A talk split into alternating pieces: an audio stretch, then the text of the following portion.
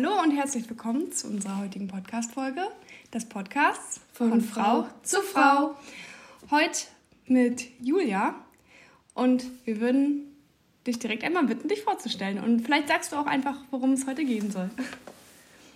Ja, äh, ja, ich bin Julia, ich bin 34 Jahre alt, bin Mama von einer kleinen Tochter, die ist mittlerweile zwei. Und ähm, ich habe Pädagogik studiert und arbeite jetzt ähm, ja, als Arbeitsvermittlerin nennt man das oder kennt man das noch von früher und nennt sich mittlerweile Integrationsfachkraft. Und das Thema ist heute Wochenbettdepression. Genau, darum soll es heute gehen. Und wir würden direkt mit der ersten Frage starten. Genau, die wir eigentlich immer stellen, was Frau sein denn für dich bedeutet. Ja, ich habe äh, im Vorwege mich natürlich ein bisschen auch bei euren Podcasts so ein bisschen eingelesen und eingehört. Und ähm, ich habe da noch so ein bisschen was anderes beizusteuern zu dem Thema, was Frau so bedeutet. Und ähm, das Erste, was mir in den Kopf gekommen ist, ist ähm, so ein bisschen der weitere, es ist ja noch lange nicht zu Ende, Kampf um die Gleichberechtigung. Also wenn Frau sein, wenn ich daran denke, dann kommt mir immer dieses äh, Ellbogen, wir müssen uns noch irgendwie vorankämpfen, weil die Rollenverteilung immer noch nicht so ähm, ist, wie man sich das wünscht. Gerade wenn man jetzt Mutter geworden ist, merkt man doch sehr, ähm, wie stark man in alte Rollenbilder auch gedrängt wird, auch wenn man das gar nicht möchte, passiert das halt einfach. Und ja, das ähm, ist so das Erste, was mir in den Kopf geschossen ist, wenn ich daran denke. Ich okay. bin eine Feministin, deswegen. nee, das, das ist ja gerade das, weshalb wir die Frage immer stellen, weil für jeden bedeutet das ja auch irgendwie was anderes. Und da finden wir es immer ganz toll, wenn wir da so ganz, ganz verschiedene ja, Eindrücke immer so bekommen. Und freuen uns ja. da über jede andere Ansicht oder Ergänzung oder wie auch genau. immer. Ja. Also Schön. da erstmal vielen lieben Dank. Gerne. Ja, wir haben ja schon gesagt, heute soll es um die Kindbettdepression gehen. Äh, was ist denn das überhaupt oder wie wird das ausgelöst? Du bist ja die Expertin.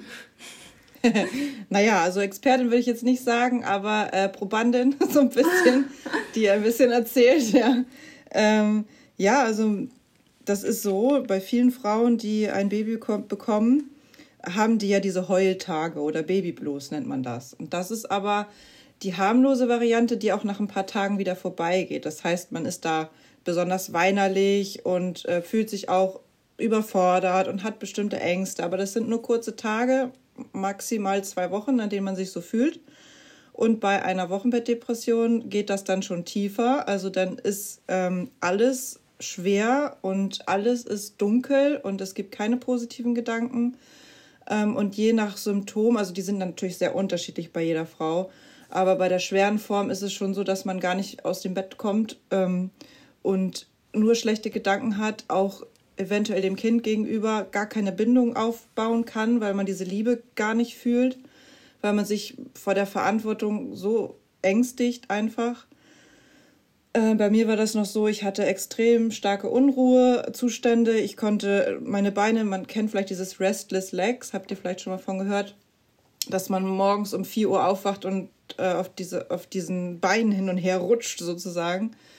Ähm, aber auch ähm, ja, total überfordert fühlt, keine Kraft hat, noch nicht mal zum Windelwechseln, aufzustehen, Windeln zu wechseln oder zu stillen oder die Flasche zu geben, das ist extrem körperlich und auch ähm, psychisch sowas von anstrengend.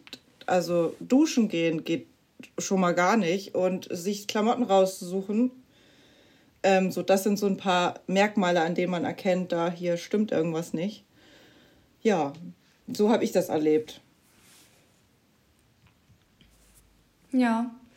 Und wie oder wie ist es sozusagen dazu gekommen, dass du, also du hast wahrscheinlich gemerkt, irgendwie irgendwas stimmt mit dir nicht. Und wie ist es dann dazu gekommen, dass du, weiß ich nicht, zum Arzt gegangen bist? Ja. Oder wie war da so der Werdegang bis zu der Diagnose? Mhm. Oder wie wurde das diagnostiziert? Hast du überhaupt eine Diagnose? Oder vielleicht kannst du darüber einfach mal so ein bisschen erzählen, ja. wie du es so bei dir gemerkt hast und wie sich das entwickelt hat, einfach bis zu dem Punkt.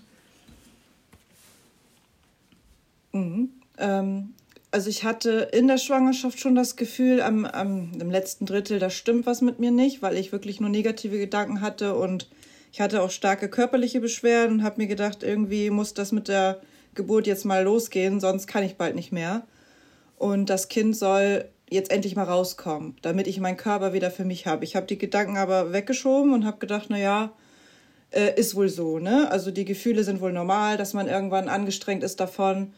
Aber da waren schon so kleine Tendenzen, habe ich aber nicht so gesehen. Und ähm, nach der Geburt war es so, dass ich halt auch einfach nur mein altes Leben zurück wollte. Und äh, die Überforderung der, ich bin jetzt Mutter und habe Verantwortung und wo ist das Mutterglück, von dem alle sprechen? Ähm, dieses Aufopfernde und ich äh, liebe mein Kind und tue alles dafür und, und ich bin erstmal egal, das hatte ich nicht. Und da hatte ich dann auch ein bisschen Angst. Irgendwas stimmt mit mir nicht. Ähm, ja, und dann ähm, hat meine Hebamme mich natürlich immer besucht und ich kann nur sagen, ich habe wirklich eine ganz tolle Hebamme, die irgendwie schon die ganze Zeit mich so gut beobachtet hat, dass sie meinte, es stimmt irgendwas nicht. Also du weinst so doll, so viel ähm, und ich habe halt eine sehr schlecht ähm, auch über, über mich gesprochen, dass ich das alles nicht schaffe und keine Bindung zu meiner Tochter aufbauen konnte. Und sie hat zu mir gesagt, ich soll doch mal ähm, zur, ja, erstmal zum Hausarzt gehen. Und von dort aus, ähm, die konnten mir leider nicht so weiterhelfen, was ich auch sehr schade finde. Äh, weil viele Hausärzte so ein bisschen überfordert sind, glaube ich, mit psychischen Problemen oder überhaupt. Ähm, der Idealfall ist aber, dass der Hausarzt einen weiterschickt. Ich bin dann zur nächsten Stelle gegangen. Das ist das Zentrum bei uns für psychische, ähm, das, ja, das nennt sich Zentrum der psychischen Institute, glaube ich. Das war meine erste Anlaufstelle und da wurden mir erstmal Antidepressiva aufgeschrieben und ich dachte so, okay, toll, ich habe jetzt ein Problem und kriege gleich Tabletten. Äh, und das war's und werde erstmal weggeschickt. Also es war sehr kompliziert, überhaupt mal erstmal psychologische Betreuung zu bekommen. Und ich habe gehadert mit den Medikamenten. Also ich habe mir immer gedacht, nee, Antidepressiva, so was brauche ich nicht. Also das ist ja richtig so heftiges Zeug. Man hat ja immer so ein bisschen was gehört und denkt sich, nee, ähm, da wird man von abhängig oder so, das, das kann ich nicht nehmen. Aber dann wurden ähm, ja meine Gedanken und Gefühle so schlecht und mir ging es körperlich so schlecht, dass ich dachte, ich muss jetzt die nehmen, weil sonst gibt es keinen anderen Ausweg, weil psychologische Termine waren in weiter Ferne, nichts möglich, nichts machbar. Und dann habe ich die Antidepressiva genommen. Und weiterhin betreut worden bin ich von meiner Hebamme.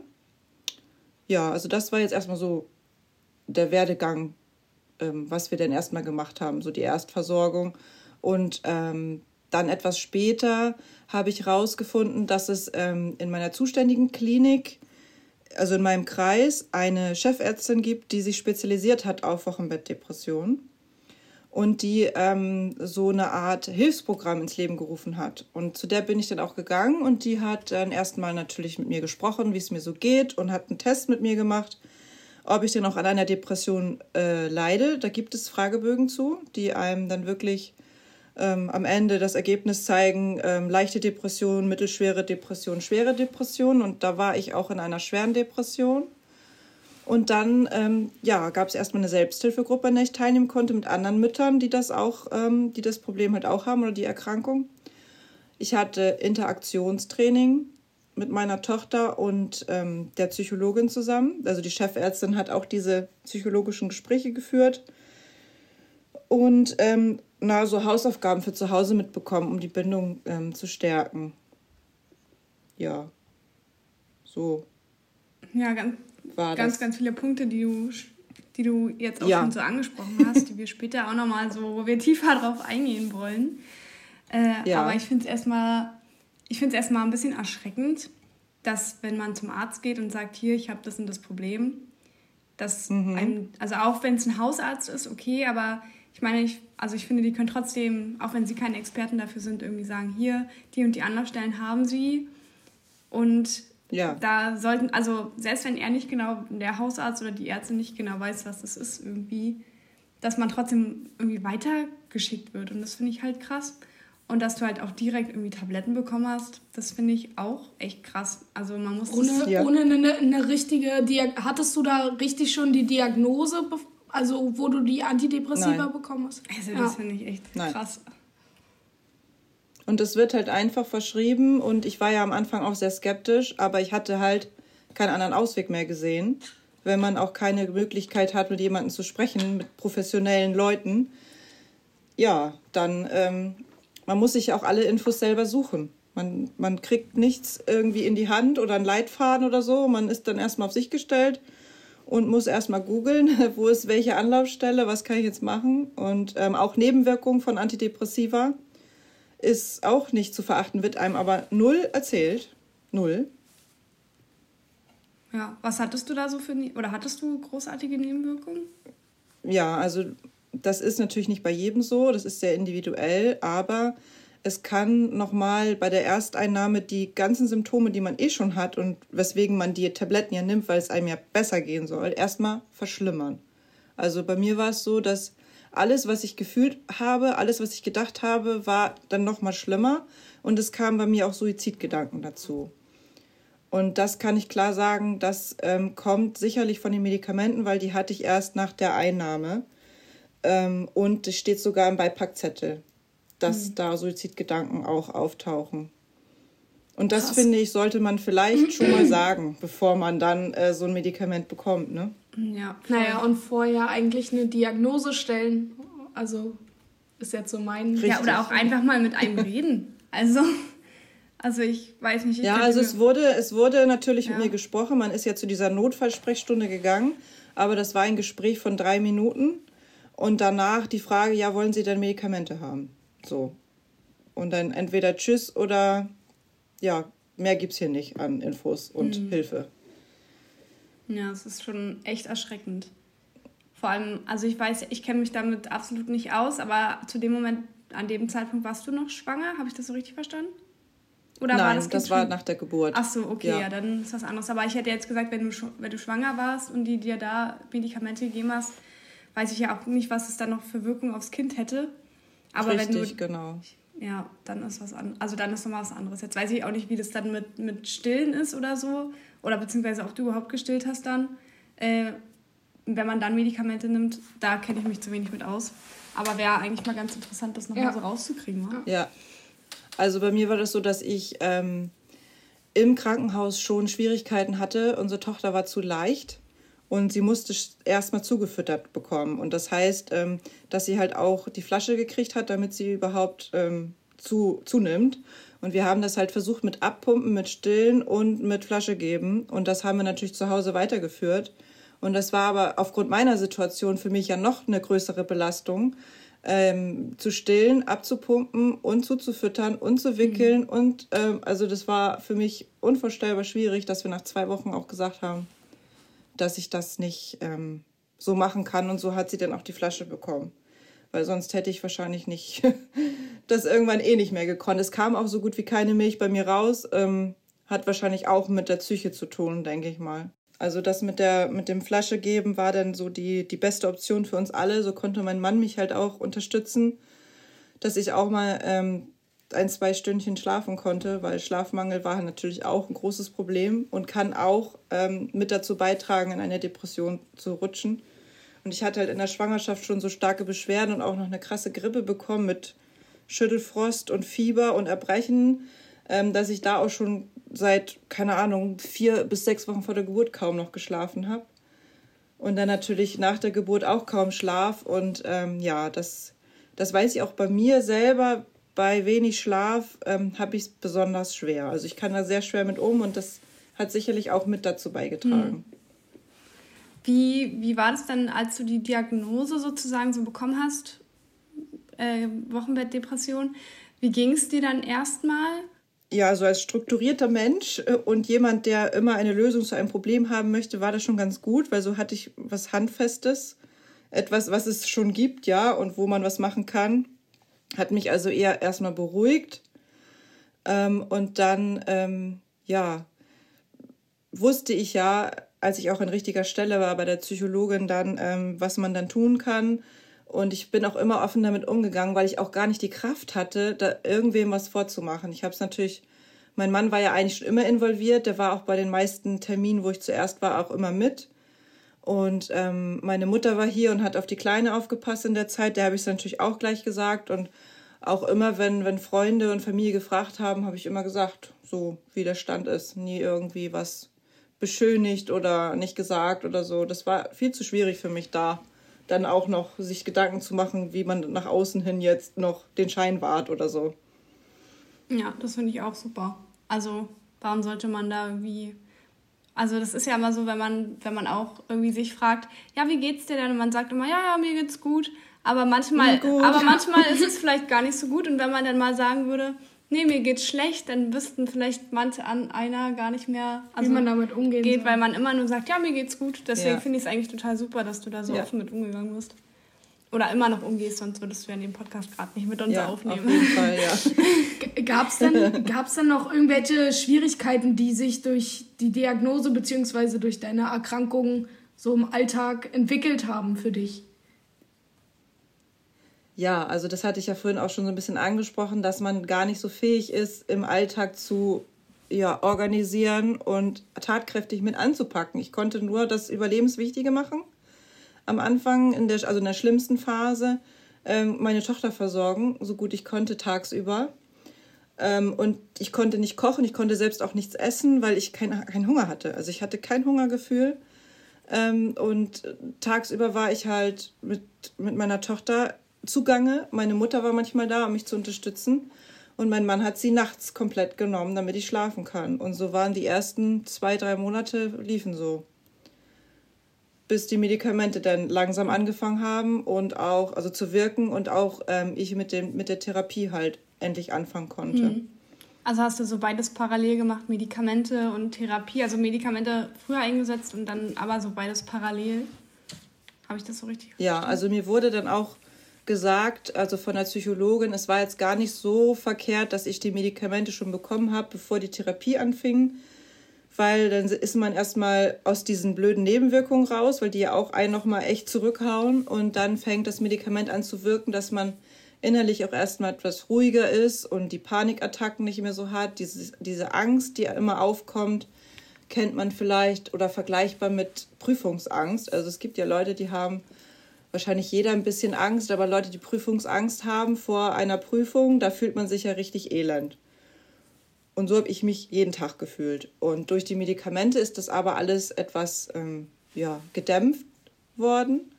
Und so war man auch überhaupt erst aufnahmefähig für ähm, ja, Strategien und Lösungsansätze, wie man da jetzt rauskommt und auch wieder offen für äh, etwas zulassen überhaupt. So. Hm. Erstmal aus diesem Loch rausgeholt werden, ja. Genau, ja. Und trotzdem aber auch voll wichtig, dass du da so therapeutische Sachen mitgemacht hast, so wie Selbsthilfegruppe oder so. Ich hatte halt auch totales Glück, dass das bei mir in der Nähe halt so war. Ne? Also die Chefärztin hatte da so ein, dieses Thema für sich aufgebaut und das gibt es natürlich nicht in jedem, in jedem Ort so. Ne? Ja, das stimmt. Ähm, und du hattest ja schon so ein bisschen erzählt, dass dein Mann dir ganz, ganz viel abgenommen hat. Und, ja. Und du auch schon gesagt hast, du hast dich eigentlich jedem so offen, sag ich mal, anvertraut. Aber wir würden ja. vielleicht noch mal ein bisschen mehr so auf die Frage eingehen, wie du mit deinem Partner sonst noch so damit umgegangen bist. Also vielleicht auch in puncto Ehe, also Zweisamkeit oder einfach, ja. ja, also das stellen wir uns beide auch total schwierig vor, wenn man da so, einer so belastet ist wie ihr da so mit umgegangen seid und was vielleicht so ein paar Schlüsselmomente auch waren oder so, was du da so erzählen möchtest oder. Ja, also für meinen Mann war das am Anfang natürlich erstmal schwierig einzuschätzen. Die Hebamme hat ihm natürlich so ein bisschen versucht, die Augen zu öffnen, dass ich jetzt krank bin. Und ich musste das ja auch erstmal für mich verstehen, dass das jetzt eine Erkrankung ist und ähm, ich jetzt nicht mit böser Absicht irgendwie handle, sondern dass die Krankheit in mir so macht. Und er musste langsamer, also er hat langsamer verstanden als ich, dass, ähm, dass das jetzt eine Krankheit ist. Ja, also dass man da jetzt mit anpacken muss einfach. Also er hat sowieso intuitiv mit angepackt, aber nach dieser Diagnose war das noch mal mehr so, okay, ich ähm, packe hier jetzt ordentlich mit an und ähm, klar waren das immer wieder, er musste sich ja immer alles von mir anhören und er war ja derjenige, der auch immer da war und ich habe ja nur geheult und manchmal saß ich an der, in der Ecke und habe nur an die Wand gestarrt und habe nichts gesagt. Und wenn man mich gefragt hat, wollen wir spazieren gehen, ist mir egal. Wollen wir dies, ist mir egal. Also, ne, da, da kam nichts von mir. Und da war er am Anfang auch sehr verzweifelt, weil er gar nicht wusste, was, was soll ich denn jetzt überhaupt noch sagen? Und sie hat ja eh keine Lust zu irgendwas. Also bei ihm kam manchmal schon natürlich auch eine Verzweiflung auf, denk, denke ich mal. Ähm, Hilflosigkeit. Aber dadurch, dass er mir die Nächte immer abgenommen hat, war das für mich Gold wert, weil ich wusste, wie bei so einem Arbeitstag, ja, ähm, ich habe jetzt hier meine Zwölf-Stunden-Schicht und danach habe ich meine zwölf Stunden äh, frei. Und das hat mich über Wasser gehalten, dass er mich da halt so unterstützt hat. Und das hat er halt auch gemerkt, ne, dass er das, dass er mir da so mit helfen kann. Ähm, ja, und wir haben getrennte Schlafzimmer gehabt, deswegen auch, ne, dass ich halt in Ruhe schlafen kann und er sich dann um die Kleine kümmert. Ähm, was in der Papa-Tochter-Beziehung natürlich sehr viel gebracht hat, aber in der Partnerschaft schon viel zurückgesteckt wurde. So, also ich habe ja gar, gar keine Empfindungen gehabt. Ich hatte auch keine Lust auf irgendwie Partnerschaft oder Mutter sein oder ich hatte auf nichts Lust. Aber mein Mann wollte das ja alles gerne, ne? Normale, normale Familie in Anführungszeichen. Und ähm, so war das halt nicht. Und da hat er natürlich schon sehr viel ähm, zurückgesteckt und auch viel mehr geschafft als ich. Ja. du guckst es an. Jasmin sagt immer, ich soll mehr reden. Aber ich bin eher der Part, der zuhört. ähm, ja, und wie, du hattest ja gesagt, im Kinder- oder im Kind-Vater-Verhältnis hat das schon, war das schon ganz gut. Aber wie ist denn das Verhältnis gewesen zwischen dir und deiner Tochter, beziehungsweise wie ist es jetzt? Ja, also ich habe immer schon versucht, ihr das nie zu zeigen, wie es mir geht. Ähm, das habe ich auch ganz oft meine Hebamme gefragt. Äh, merkt sie das, dass es mir so schlecht geht? Und ich hatte so ein schlechtes Gewissen, dass ich so fühle, ne? dass keine Muttergefühle kommen und dass ich eigentlich in mein altes Leben will. Das war so die Trauer, aber auch dieses gleichzeitige schlechte Gewissen. Ich will ja gar nicht so fühlen. Ich will ja eine Mutter sein, die in ihre Aufgabe aufgeht und so. Und wollte nie, dass meine Tochter das merkt. Und ich bin mir auch hundertprozentig sicher, dass dass sie das gar nicht so äh, also wahrgenommen hat. Ich war auch nach außen hin zu ihr immer, auch wenn ich äh, im nächsten Moment geheult habe, immer wenn sie irgendwie da war, habe ich versucht zu lächeln und es war wirklich hart und wirklich schwer. Ähm, aber ich dachte mir, das, das darf nicht sein. Ne? Also das will ich für sie nicht und für mich nicht. Und ähm, wir konnten dann auch mit Hilfe der Therapie unser Verhältnis sehr gut aufbauen. Und die Bindung kam auch Stück für Stück. Also ich sag mal so ab dem dritten Monat, da werden Babys auch ein bisschen aktiver und interaktiver. Und wenn da so mehr Rückkopplung kam, ne, von ihr auch mal ein Lächeln oder so, dann ähm, ging mir das, was die, was die Bindung anging, schon näher und es wurde immer besser. Und ähm, ich bin sowieso bei ihr, Gott sei Dank, aber manchmal auch anstrengend, ihre Nummer eins. Also ich habe wohl alles richtig gemacht. Ähm, ja, wir haben mittlerweile ein sehr inniges Verhältnis und ich konnte auch im Sommer, also ich hatte ja im, die Diagnose im, im Januar, Februar 2020 und im Sommer konnte ich auch wirklich schon sagen, ich liebe meine Tochter und ähm, es ist, also die Gefühle, die Bindung ist da und da bin ich auch glücklich gewesen, dass das dann endlich auch gekommen ist, weil ich dachte, das kommt nie. So. Ja. Und darf ich fragen, was ihr da so bei der, oder was kann man sich unter so einer Therapie, Bindungs, Bindungstherapie so vorstellen? Habt ihr da irgendwelche Spiele gemacht oder so? Ja.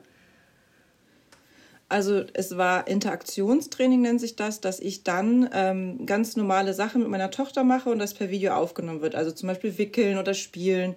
Und das wird dann von der Psychologin angeschaut am Ende oder wir schauen uns das auch zusammen an. Und da hat sie mir auch immer signalisiert, dass ich sehr zugewandt bin zu meiner Tochter und dass sie das sicherlich nicht merkt und Ne, also das war für mich auch wichtig zu sehen, ich kann das und ähm, sie merkt das nicht und ich kann mir was zutrauen, ich schaffe das schon. So, das war so der erste Step. Ähm, das zweite war ja diese ähm, Selbsthilfegruppe mit anderen Müttern, was super viel gebracht hat, weil alle irgendwie ähnlich gefühlt haben und gedacht haben, man sich so verbunden und nicht alleine gefühlt hat. Das hat wirklich den Hauptteil der Therapie ausgemacht, muss ich sagen. Und dann noch ähm, zu Hause, Hausaufgaben habe ich ja mitbekommen und ähm, sowas wie vorm Spiegel stehen mit meiner Tochter und sich einfach nur betrachten oder ähm, Musik hören, die einem selber gefällt. Also ich habe immer Phil Collins gehört, weil ich das immer schon mochte einfach.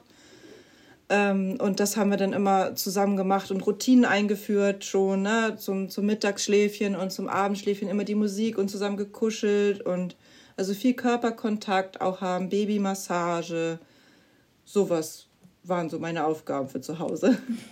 Klingt doch eigentlich total schön. Das, ja. müsste, das müsste doch jede Mutti eigentlich machen mit ihrem Kind, oder? Dafür sollte man sich doch sowieso Zeit nehmen, oder? Vor allen Dingen für eine Babymassage. Dann wäre ich heute auch mal gerne wieder ein Baby. So.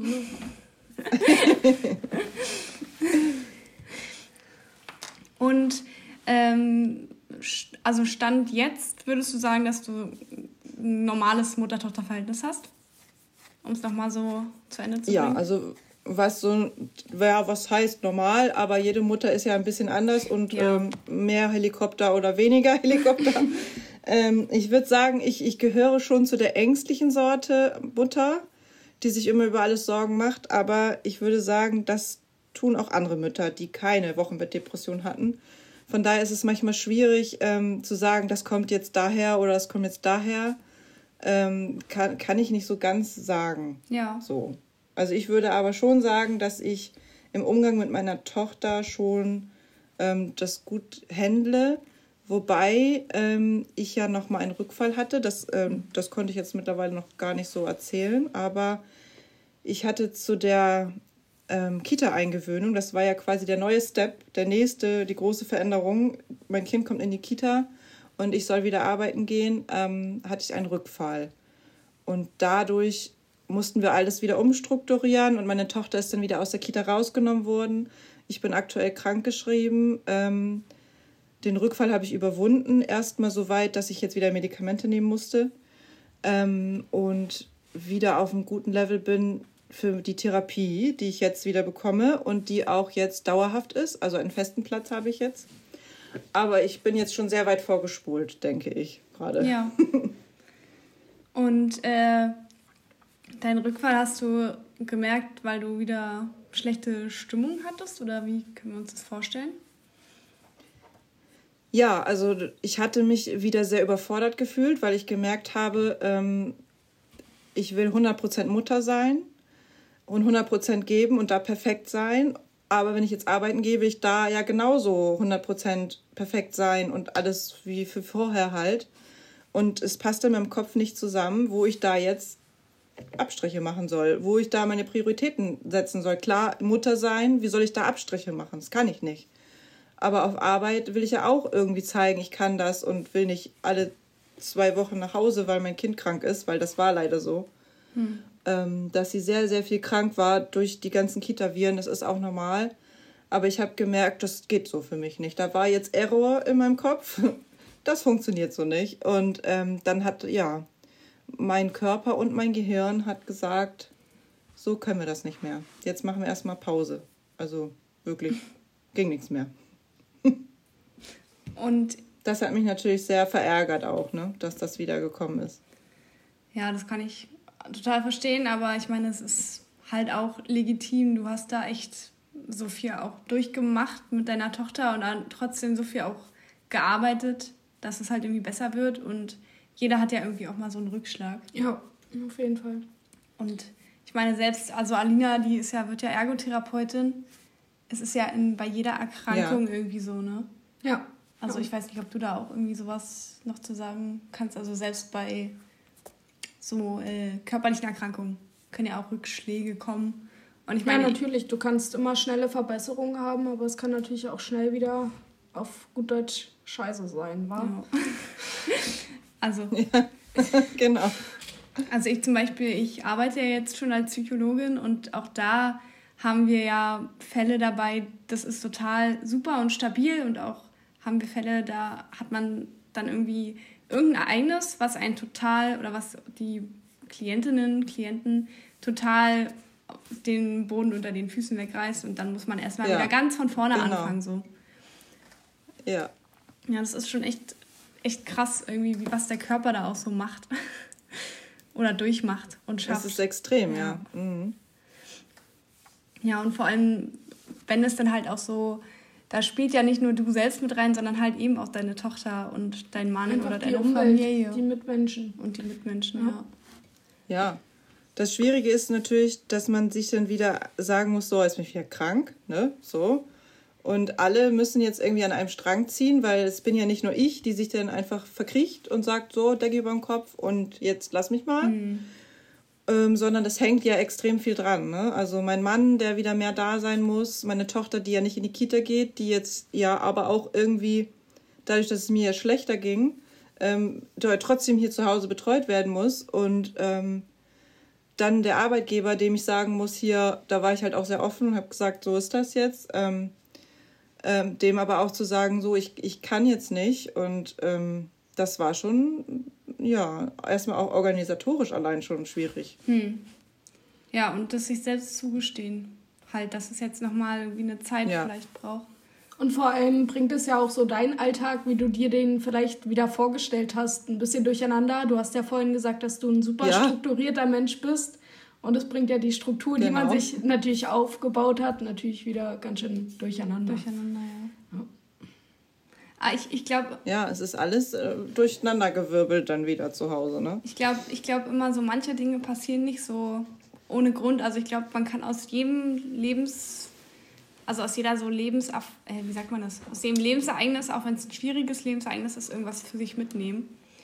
Und vielleicht, wenn du immer so ein strukturierter Mensch bist, dass du jetzt halt auch die Erfahrung gemacht hast, wie ist es, wenn es mal nicht strukturiert ist.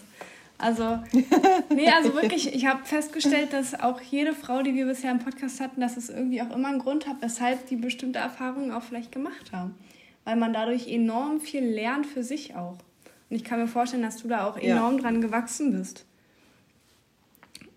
Ja, ich habe auch sehr viel ähm, herausgefunden über mich, ne? Und weiß auch jetzt durch die Therapie, ähm, warum ich so bin, wie ich bin und was das ähm, vielleicht auch bei mir auslöst und wie ich auch Sachen zukünftig verändern kann, Muster durchbrechen kann, dass ähm, ich da nicht mehr reinrutsche. Ne? Also es kann natürlich immer passieren, aber ich habe halt jetzt mehr Handwerkszeug sozusagen, um ähm, mich vorher schon ja besser aufzustellen. So. Ja. ja, man lernt ja in der Therapie auch so ganz viel, was tut mir gut, Zeit für sich nehmen und sowas hattest du ja bestimmt auch alles. Und das, da kann man super ja. viel einfach auch, so, oder hofft man immer, dass man super viel dann irgendwie auch in seinen Alltag weiter hineinbauen kann. Was man da so Auf gelernt hat. Auf jeden Fall, ist auch ganz wichtig. Ja. Und ich glaube, da manchmal brauchst du vielleicht erstmal, also damit meine ich jetzt nicht deine Depression, aber manchmal brauchst du vielleicht erstmal so ein Schlüsselerlebnis, dass einem alles zu Kopf gestiegen ist, damit man erstmal anfängt, was für sich selbst so wieder zu machen oder so. Ja, auf jeden Fall. Ich habe dadurch halt auch sehr viel rausgefunden. Ne? Wäre ich jetzt nicht Mutter geworden, dann hätte das mich vielleicht irgendwann später mal eingeholt. Und ähm, dann hätte ich viel, viel später erst erkannt, dass das alles gar nicht so richtig ist, wie ich einige Dinge tue. Ne? Also der Perfektionismus ist ja nicht immer nur positiv. Der kann einen ja auch ganz schön an antreiben und Stress machen. Und ähm, ja, dass man das Leben jetzt halt einfach auch aus einer anderen Perspektive betrachtet und andere Prioritäten setzt und setzen muss auch, ne? Ja, voll. Und du, du hast ja gesagt, dass du mit deinem Arbeitgeber super offen, super offen damit umgegangen bist, beziehungsweise ja. über das Thema gesprochen hast. Mich würde ja mal interessieren, wie der reagiert hat, dein Arbeitgeber. Ja, ähm, ich ich hatte ihn schon informiert bei der Wochenbettdepression, dass es mir schlecht geht, weil ähm, wir immer mal wieder so uns auf den neuesten Stand halt ähm, gehalten haben per Telefon. Und da habe ich das halt schon erzählt und dann ähm, kamen nachher irgendwann die Gespräche, wann ich wieder anfange zu arbeiten. Da ging es mir dann ja auch schon richtig gut. Und ähm, kurz vor Anfang der, ähm, des Jobs, wo es nach der Elternzeit wieder losgehen sollte, da merkte ich ja schon, ähm, ich schaffe das gar nicht so, wie ich mir das vorstelle. Da war ich noch nicht im Rückfall, aber ich habe schon gemerkt, dass mit der Eingewöhnung, das ist schwierig für mich. Ich werde doch mit weniger Stunden anfangen zu arbeiten, als ich eigentlich geplant habe. Und da hatte ich den Arbeitgeber auch schon ähm, ja, informiert. Und da hatte, ähm, ist er halt auch sehr verständnisvoll gewesen und hat gesagt, ja, wir wollen ja auch, dass es dir weiterhin gut geht und dass du ähm, gesund bleibst und dann ist halt auch weniger Stunden legitim und gar kein Problem und so weiter.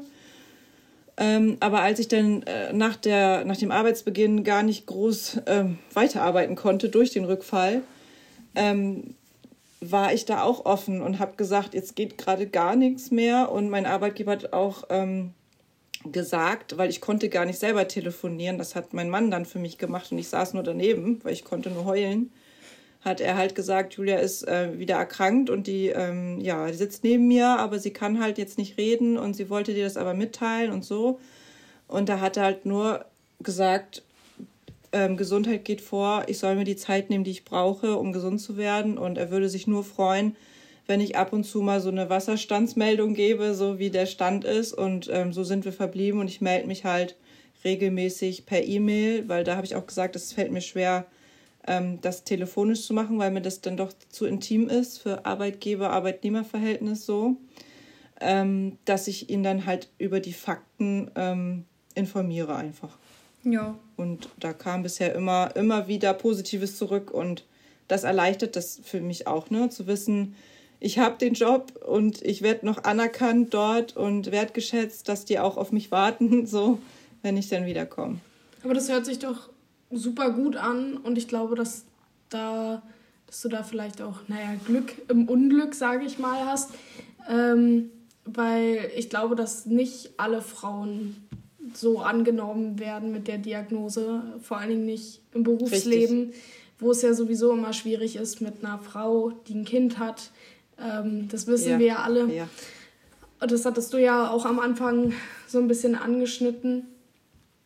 Und ich genau. glaube, dass das schon echt eine coole Reaktion ist, so wie du das gerade beschrieben hast.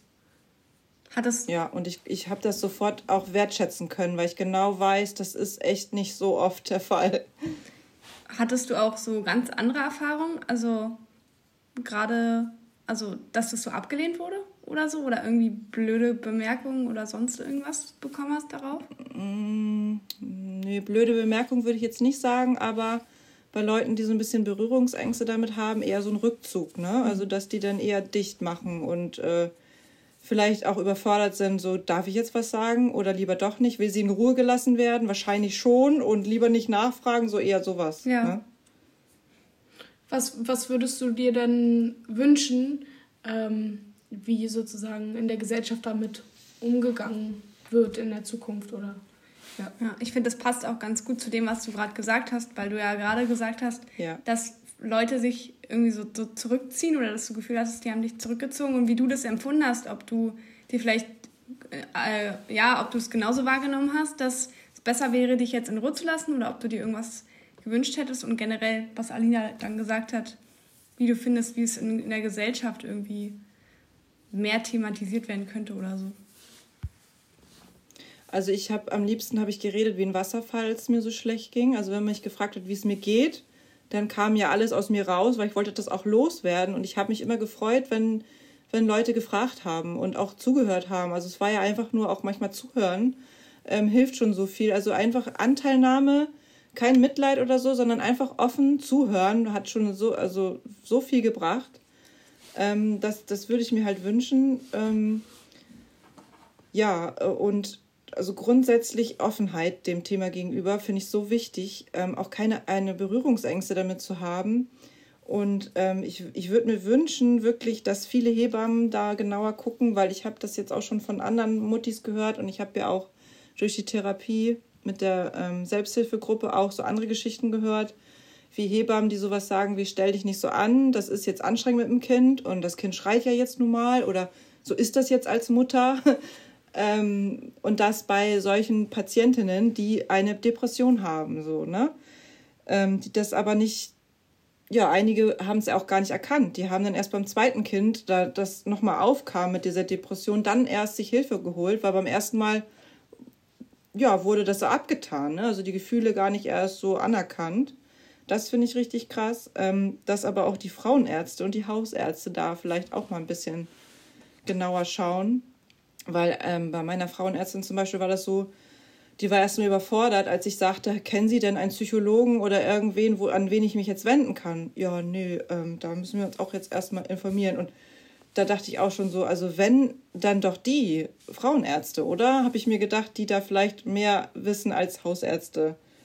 Ähm, ja, und natürlich an der Gesellschaft, ich weiß es nicht, eher so am, am ärztlichen System halt dieses dass man schneller an so Therapieangebote kommt, ja, also so erste Hilfeangebote vielleicht auch. Das hat mir total gefehlt, wie ich ja auch schon erzählt habe, dass man da erstmal abgespeist wird mit einem Medikament und ähm, was, glaube ich, auch viel dazu beiträgt, dass man überhaupt erst in diese Überforderung kommt als Mutter, weil man ja denkt, boah, das habe ich jetzt voll die krasse Verantwortung. Ich muss ja auch alles schaffen. Ich bin jetzt Mutter, ich muss aber die Familie am Laufen halten, ich muss das Haus sauber halten, ich muss kochen, ich muss auch noch gut aussehen, am besten sportlich, direkt nach der Geburt wieder fit sein und ähm, bin auch noch eine sexy Ehefrau oder Freundin und klar, dass das nicht alles geht, aber man durch die sozialen Medien ja auch ähm, sehr viel gezeigt kriegt, das ist ja einfach so und das kriegen ja andere auch irgendwie hin, ähm, wird einem, glaube ich, so ein ja, falsches Bild vermittelt, wie es äh, eigentlich dann ist und dass so Muttergefühle das auch normal ist, dass das am Anfang nicht jede Frau hat. Also ich dachte ja, mit mir stimmt was nicht, aber es hat keiner zu mir gesagt, du weißt du, das ist am Anfang nicht bei jeder Frau gleich da, ne? Hätte ich das gewusst vorher, ich fühle mich manchmal ein bisschen betrogen von den ganzen anderen Frauen, die mir gesagt haben vor der Schwangerschaft, oh, das ist alles so toll und ja, alles prima und so. Ja, also, das finde ich schade, ne? dass man immer so die negativen Seiten auch ähm, gar nicht weiß vorher. Das wird alles so beschönigt irgendwie. Ja, ich finde generell psychische Erkrankungen sind ja immer noch voll das Tabuthema. Und Richtig, dass ja. wenn wenn jetzt man sagt, okay, jemand hat jetzt, hat jetzt irgendwie eine Depression oder so, dass man direkt hier sich selbst einen Stempel auf die Stirn. Also ich glaube, das liegt nicht mal daran, dass ja. andere einen den Stempel geben, sondern dass man sich selbst irgendwie diesen Stempel gibt. Oh, jetzt habe ich hier eine psychische Erkrankung oder so.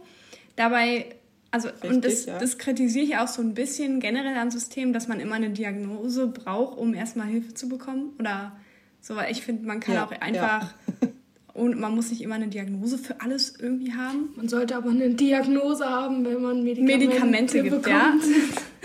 Das auf jeden Fall, aber halt generell einfach, dass man nicht immer so, dass es nicht immer so gelabelt wird und nicht immer so auch so negativ behaftet ja. ist. Weil gerade äh, gerade an dir sieht man ja, dass es, dass man dir mit Unterstützung ganz viel geben kann oder konnte. Und ja. dass ich eigentlich total schade finde, dass gerade auch Ärzte einfach so wenig darüber wissen oder vielleicht nicht wissen wollen oder keine Ahnung, die sind halt nur in ihrem in ihrem Ding drin. Was wolltest du noch sagen? Nee, nee, erzähl erstmal zu Ende. Nee, das war mein Satz. ähm, also ich finde nicht nur, dass man sich den Stempel vielleicht selber aufdrückt, sondern schon, dass das von der Gesellschaft auch gar nicht so angenommen wird, weil ich zum Beispiel von vielen weiß, die auch bei mir mit in der Klasse sind, in der Ausbildungsklasse. Die hatten, oder ich habe auch einige, die ähm, in Therapien waren und die teilweise keine Arbeitsplätze bekommen haben. Wo ich sage, ja. also die Zahlen von Menschen, die einfach ähm, an psychischen Krankheiten erkranken oder leiden, wird ja immer größer und nicht kleiner. Und ich glaube, dass man nur deswegen kein äh, schlechter Mensch ist. Und ich glaube, dass du, wenn du oder wenn es einem wieder gut geht, ähm, dass man dann auch arbeiten gehen kann und dass das nichts mit der Arbeit zu tun hat. So, wenn es einem wieder gut geht. Ja, auf jeden Fall. Und, und es ist ja, die Dunkelziffer ist ja groß, ne?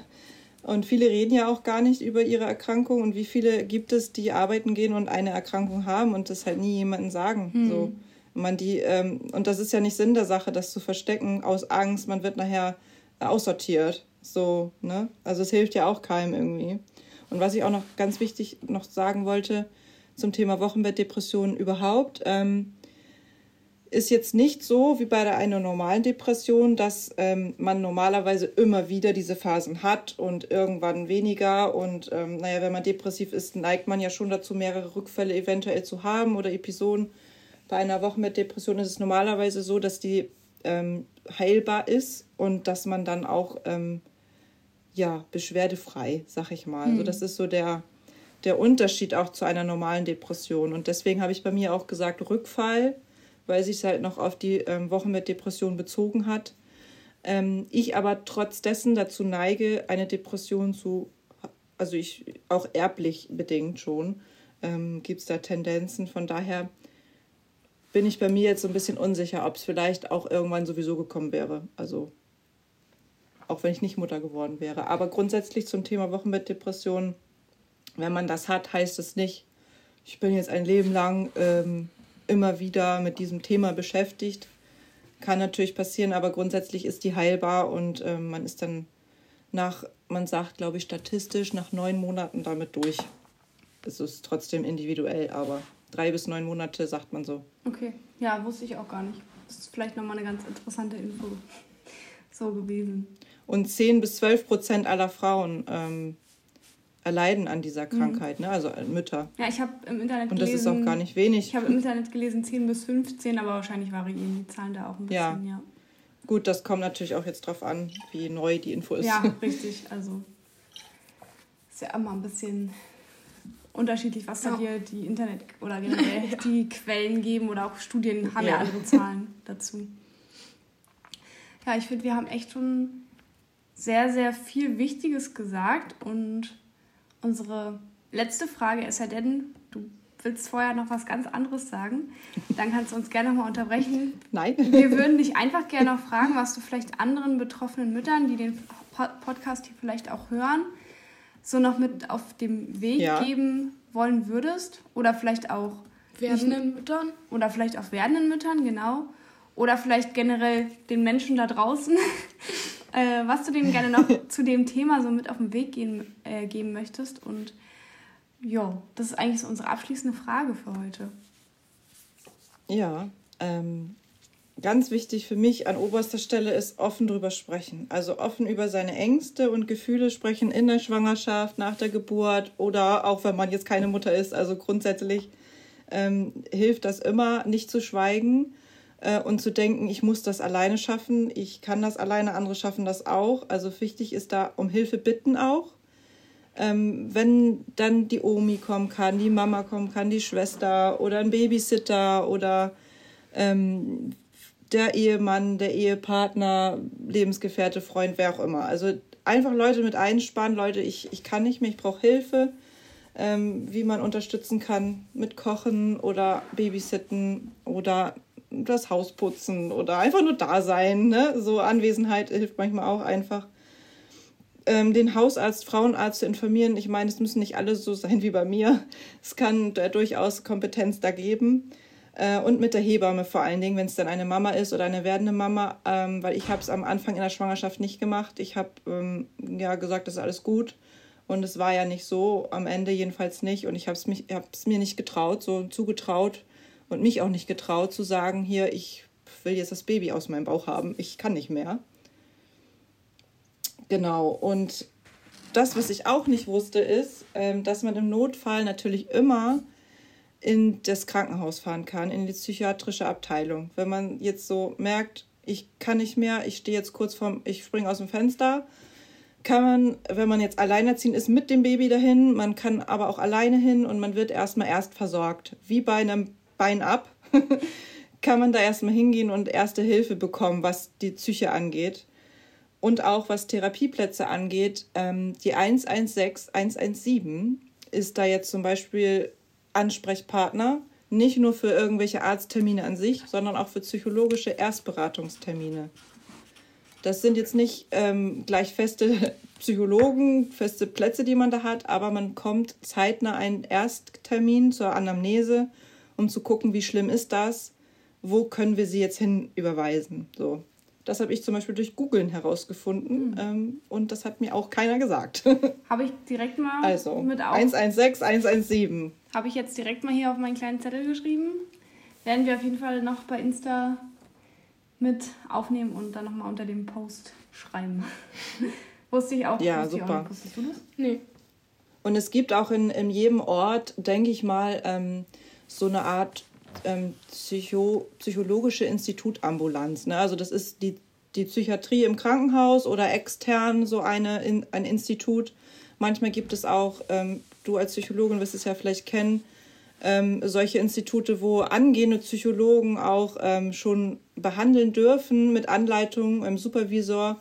Da kann man auch schneller an Therapieplätze zum Beispiel kommen, ähm, wenn man dann keine Scheu hat, von einem Frischling therapiert zu werden. Dann kommt man halt schneller an, ähm, ja, an Plätze. Hm. Gut zu wissen, auf jeden Fall. Vor allem für alle, die das hier gerade hören. Jetzt wisst ihr, ja. wisst ihr, wo ihr schneller Hilfe bekommen könnt, auch wenn ihr in der gleichen Lage wie Julia seid oder wart oder nee, seid. Ist schon spät. ja. Ja. Haben wir jetzt noch irgendwas Wichtiges vergessen? Oder hast du noch irgendwas Wichtiges auf dem, auf dem Herzen, Julia, was du noch loswerden willst? Das ist ähm, ja, also eigentlich nur noch mal zu dem Thema, was kann man sonst noch so machen? Ähm, Auszeiten hattet ihr ja schon angesprochen. Auszeiten sind extrem wichtig für mich gewesen. Ähm, ich hatte auch relativ früh schon einen Babysitter. Ähm, da wurde ich, glaube ich, auch manchmal schief angeguckt. Also mit drei Monaten kam schon ein Nachbarsmädchen, die ist jetzt mittlerweile 18 und die kommt die immer noch einmal die Woche, weil meine Tochter sie liebt. Und ähm, da gönnt man sich dann einfach mal, ich baden gehen, mit einer Freundin auf einen Kaffee, einfach nur alleine spazieren gehen, was auch immer, worauf man Bock hat. Ähm, nicht ein schlechtes Gewissen haben, oh, der Partner muss jetzt aber irgendwie aufs, aufs Kind aufpassen, in Anführungszeichen, weil der ist genauso verantwortlich zu 50 Prozent wie die Mama auch, was ja auch vielen, vielen nicht bewusst ist so. Also rein gedanklich schon mal, sich zu sagen, 50 Prozent ich, 50 Prozent der Partner, wenn es dann einen gibt. Ne? Ähm, und ja, auf sich zu hören und zu achten und Auszeiten einzufordern auch und ähm, das auch durchzuziehen, auch wenn man manchmal denkt oder man glaubt vielleicht schief angeguckt zu werden vom Partner oder wem auch immer. Ja, das ist ganz, ganz wichtig. Adelina, hast du noch irgendwas Wichtiges? Ich glaube nicht. Nein, aber, aber das mit den Auszeiten, das sollten wir uns alle mal zu Herzen nehmen, glaube ich. Dass wir alle mal lernen, durchzuatmen. Das stimmt. Ja, und auch eine Pause zu machen, auch wenn man noch so, so viele Dinge zu tun hat, sich einfach mal kurz eine Auszeit nehmen, wenn es auch nur mal zehn Minuten sind, zu sagen, ich lasse mal kurz alles stehen und liegen und trinke in Ruhe meinen Kaffee oder was auch immer man da gerne macht. Ja, das ist ganz, ganz wichtig. Auf jeden Fall danke, dass du es nochmal angesprochen hast. Und ja, gerne. Ich würde sagen, wir würden jetzt so zum Ende kommen von der heutigen Podcast-Folge. Ich hoffe, dir hat es Spaß gemacht hier mit uns. Wir fanden es super interessant. Ja, war, war sehr schön. Wir fanden es super interessant. Hat mir gefallen. Was du, mit euch. was du erzählt hast. Also ich, ich fand auch viele Sachen wusste ich nicht und ich fand es auch total schön, dass du so offen auch mit uns darüber geredet hast. Äh, geredet hast. Ja, gerne. Also gerade weil es halt einfach auch ein sehr sensibles Thema ist, was, wie wir schon festgestellt haben, einfach viel zu wenig in unserer Gesellschaft besprochen wird. Und deswegen gibt es ja auch diesen Podcast, Richtig, weil ja. wir ja solche Themen hier gerade, ja. vor allem die uns Frauen auch irgendwie direkt betreffen, äh, die wir einfach besprechen wollen und die wir total wichtig finden. Und Vielleicht äh, geben wir das Wort einmal noch an dich ab heute und zwar, dass du nochmal sagst, wo finden die Leute dich, wenn sie irgendwie deinen Weg noch so ein mhm. bisschen weiter verfolgen wollen. Und also wir haben dich ja zum Beispiel über Instagram gefunden, ob wie du da heißt, wie man dich da findet, ob man dich noch woanders findet. Und dann wäre. Ja, also. Du darfst. Ja, also Instagram ist das Stichwort. Da habe ich auch angefangen, ähm, das alles zu verarbeiten, so eine Art Tagebuch geführt, weil ich das wichtig fand, da offen zu sein. Und da kann man auch alles nochmal nachlesen, was, ähm, was ich so durchgemacht habe in der Zeit, wie ich das verarbeitet habe. Unter julia-unmask.mom, wie Unmask Singer. ähm, und ja, also das, das ist so der einfachste Weg, mit mir in Kontakt zu treten dann, wenn euch interessiert, wie es Julia geht, wie es ihr vielleicht in einem Monat geht, in zwei Monaten geht, sie postet da regelmäßig Sachen, dann könnt ihr da gerne mal vorbeischauen. Und ansonsten bedanken wir uns. Bedanken wir. Achso, eine Sache ja, habe ich ja, noch zu ja. sagen.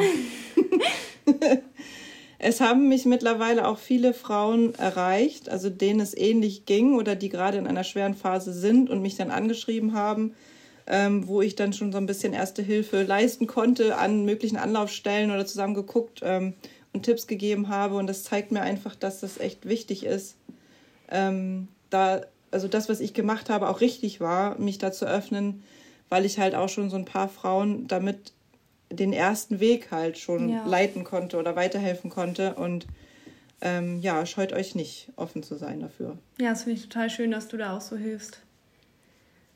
Also, dass du da irgendwie so auch, ist ja auch deine Zeit, deine Energie, aber dass du da, da so den anderen Frauen auch hilfst. Ich glaube, das ist ganz wichtig für die. Und für dich wahrscheinlich ja. auch. Das ist die Aufgabe, über die wir vorhin gesprochen haben. Genau, die haben. Aufgabe. Wir haben doch, wir haben doch, äh, wir sagen doch immer, nichts passiert aus äh, ohne Grund. Ohne Grund. Und das ist deine Aufgabe, dass du anderen Frauen da ganz viel Energie geben kannst. Und das ja. versuchen wir immer positiv ja. äh, hervorzuheben. Okay. Wir bedanken uns. Der Sinn meines Lebens, ja. wir bedanken uns richtig doll bei dir und freuen uns total, dass du dich da so bereit erklärt für hast. Und dann wünschen wir dir auf jeden Fall für die Zukunft alles, alles Gute und verabschieden uns jetzt. Und Dankeschön. Dann hören wir uns in der nächsten Podcast-Folge wieder.